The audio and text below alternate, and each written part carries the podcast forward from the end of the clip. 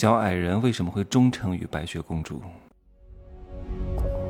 没有事实，没有真相，只有认知，而认知才是无限接近真相背后的真相的唯一路径。Hello，大家好，我是真奇学长啊。不知道各位看过白雪公主的故事没有？当然，我知道现在很多女人呢不想当白雪公主。一方面呢是觉得白雪公主是傻白甜，非常愚蠢，什么都不会的一个蠢女人。哎呀，还有的呢觉得白雪公主是装的，其实是一个内心非常腹黑的这个邪恶女人，但只不过是装成了白莲花，肩不能提。哎呀，这个什么都不会，装萌卖傻。所以呢，现在的女人都想要做大女主，玛丽苏剧看多了。啊，要这个独立不依靠男人，雷厉风行，做一个张牙舞爪的霸道女总裁，喜欢复仇啊，走向权力巅峰，都想变成嬛嬛、熹贵妃。可是你要知道，变成熹贵妃、大女主这种东西为什么会流传开来？因为它是弱势文化，弱势文化呢，叫易学、易懂、易用。所以非常容易成为流行，可是流行的不一定是好的。正是因为流行这种东西，所以有一些稀缺的品质，反而变成了一些优质男人特别渴望的东西。我建议各位去做一个白雪公主啊，当然不是装的，你装与不装，在真正的高手跟前都是无所遁形的，一看就能看得出来。呃，我不知道各位还记得这个这个叫什么，这白雪公主的故事吗？为什么七个小矮人非常忠心于白雪公主？是因为她长得有多美吗？二两肉有多大吗？不是的，你要细细的思量一下，白雪公主的品质是什么？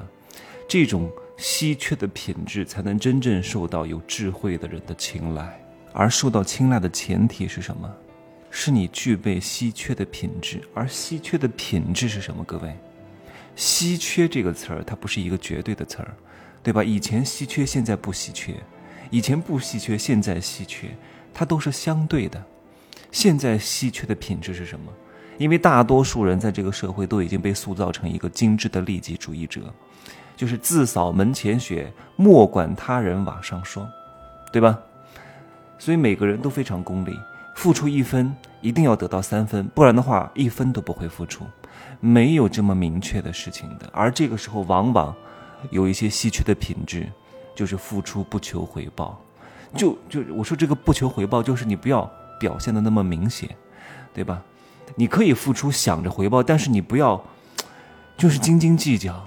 你这个斤斤计较会让这些真正的富人、有钱人、有智慧之人、高人、贵人看得出来的，反而就把你降格了。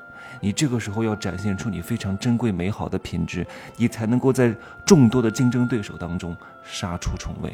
我觉得白雪公主就是一个比较好的效仿对象。当然，这个信息 大多数人不知道，因为这个信息如果被很多人知道了，这个信息也就不值钱了，对吧？就算很多人知道了，他也不会去做，因为他不懂得如何去施展他这种稀缺的品质。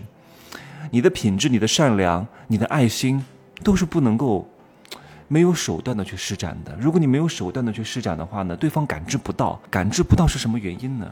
就是他不知道你所为他做的一切是非常稀缺、非常美好、非常难得的，他反而觉得是他的本事。就譬如说，有一个俗人、庸人啊，找你借钱，借到了钱之后，他不会还给你的，他还会觉得我借到钱是我的本事。可是你要知道，一个人能够借钱给另外一个人，这是多么难得啊！是真的把你当朋友看才会借给你呀。但是他看不到这一点，他觉得呵呵 我太厉害了，我居然能借到钱的都是我，啊，坑蒙拐骗啊搞过来的，我的手段用得好，跟你无关，那是你很愚蠢，所以我不还给你。我凭本事借的钱，我为什么要还？你看看。但是如果这个人真的是有智慧的人，真的是一个稀缺之人，真的是一个贵人。他知道你借钱给他实属不易，非常难得。在这个功利的社会，你还愿意把钱借给他，还不打借条。当然，其实贵人他不会让你不打借条的，他一定会提前说啊，你借我钱，我要给你写个借条，因为他很害怕你不好意思提这个需求，他一定会讲，他是真把你当朋友看了，而且他会对你感恩戴德，他觉得你能借钱给他非常难得，不会觉得是他的本事的。就像前两天我跟一个朋友吃饭哈，我跟他约了是五点半，我五点十五分出门的时候给他发了一个信息，我说我出门了，大概五点半会准时到。啊，因为我一般不会迟到的，我都会卡准时间，我是真的卡的时间节点非常之准的。但是他没有回啊，没有回就没有回呗。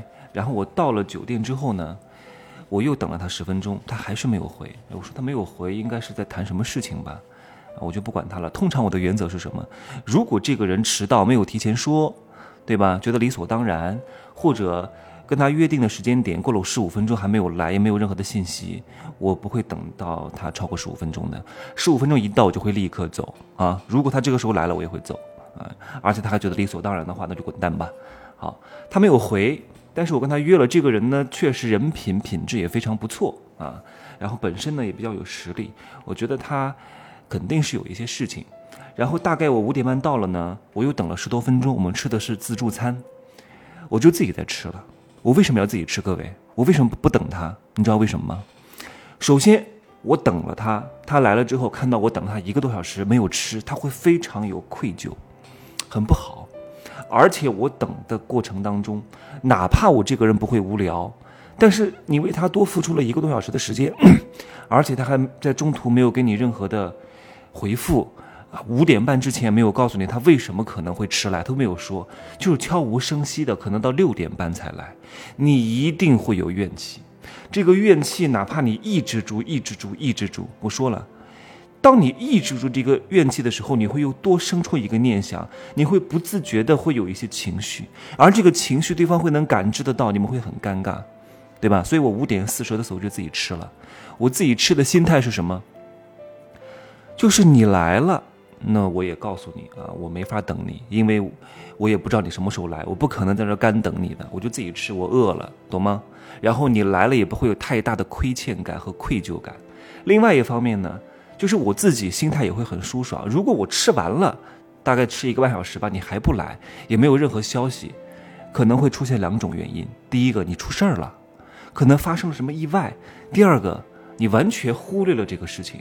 那这个时候我也可以撤了，我就当自己一个人来吃，反正我经常一个人来吃，这样的话我心态上不会失衡。他大概到六点半左右的时候来，他说真不好意思，我说没有关系，我没有等你，我就自己先吃了，因为我饿了。你来你的，对吧？我这样说了，他会不会也有愧疚感？但是会少了很多，但是他能够感知到我为什么要这样说，为什么要这样做，他会觉得你这个人特别好，你没有让他有强烈的亏欠感，因为很多人就会恃宠而骄。就会邀功，你看我等了你一个小时，你要不要给我点什么回报啊？不然的话，我等了很久啊，你也没有什么回应啊，多不好啊！开始批判他，然后让他欠他人情，对吧？我没有让他有这样的难堪，他是能感知得到的，因为他也是高人。你看。我这样做，一方面让自己心态平衡，让彼此的沟通交流不会有什么怨气；另外一方面呢，他也不会有特别强烈的愧疚感。我等了他一个小时，饿着肚子等，你说他有多强烈的亏欠感，对吧？我自己吃，他也知道他可能迟到不对，没有跟我提前打招呼不对，但是呢，弱化了一点，没有那么强烈。我至少没有空着肚子等他，他也会好受。但前提是什么？他得是一个高人，他得是一个知礼节。能够明白我这样做的原因的人，他才能够感知到我的用心。那一般的人他不懂的，他说：“哎呀，你看，反正我也不欠你什么，对吧？你都自己吃了，对吧？你也没等我，所以呢，我迟到也是应该的。”这就是俗人。所以呢，你看，两个高人之间的相处呢，还是很好玩的啊。他能够理解你的理解，能够感受你的感受，能够知道你的不容易，而且能够知道你为了让他不那么难堪而做出的一些妥协。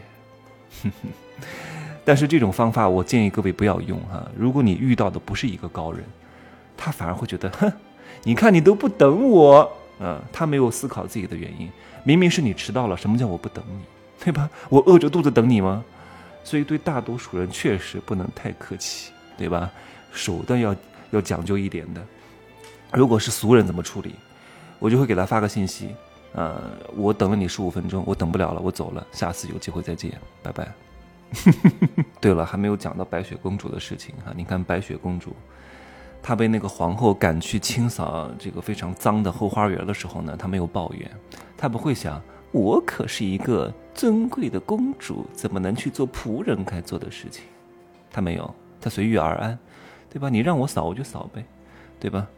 那个一边打扫庭院，一边享受着鸽子的歌唱啊，然后呢，一边跳舞一边唱歌，多好，随遇而安，没有被自己的身份标签所负累。但是很多人不是这样的呀，嘿呦喂，被富二代开车接过几次，对吧？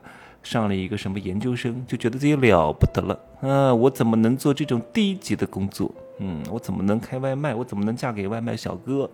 对吧？我怎么能搞这个搞那个？你多金贵呀，对吧？你不也就是在办公室里面当个白领吗？做个 PPT 吗？未来也没有什么发展前途，一个月拿个几千块钱吗？你还以为你怎么样了呀？你多了不起了，是不是？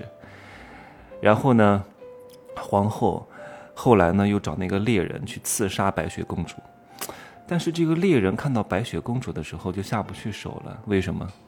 为什么？后来杀了一头野猪啊，去蒙骗皇后。但是白雪公主什么也没有说，什么也没有做啊？为什么让猎人放弃了自己的职责，去帮助白雪公主呢？没有杀她呢，对吧？她什么都没有说，什么都没有做，但等于她什么都说了，什么都做了，她感动到了这个猎人。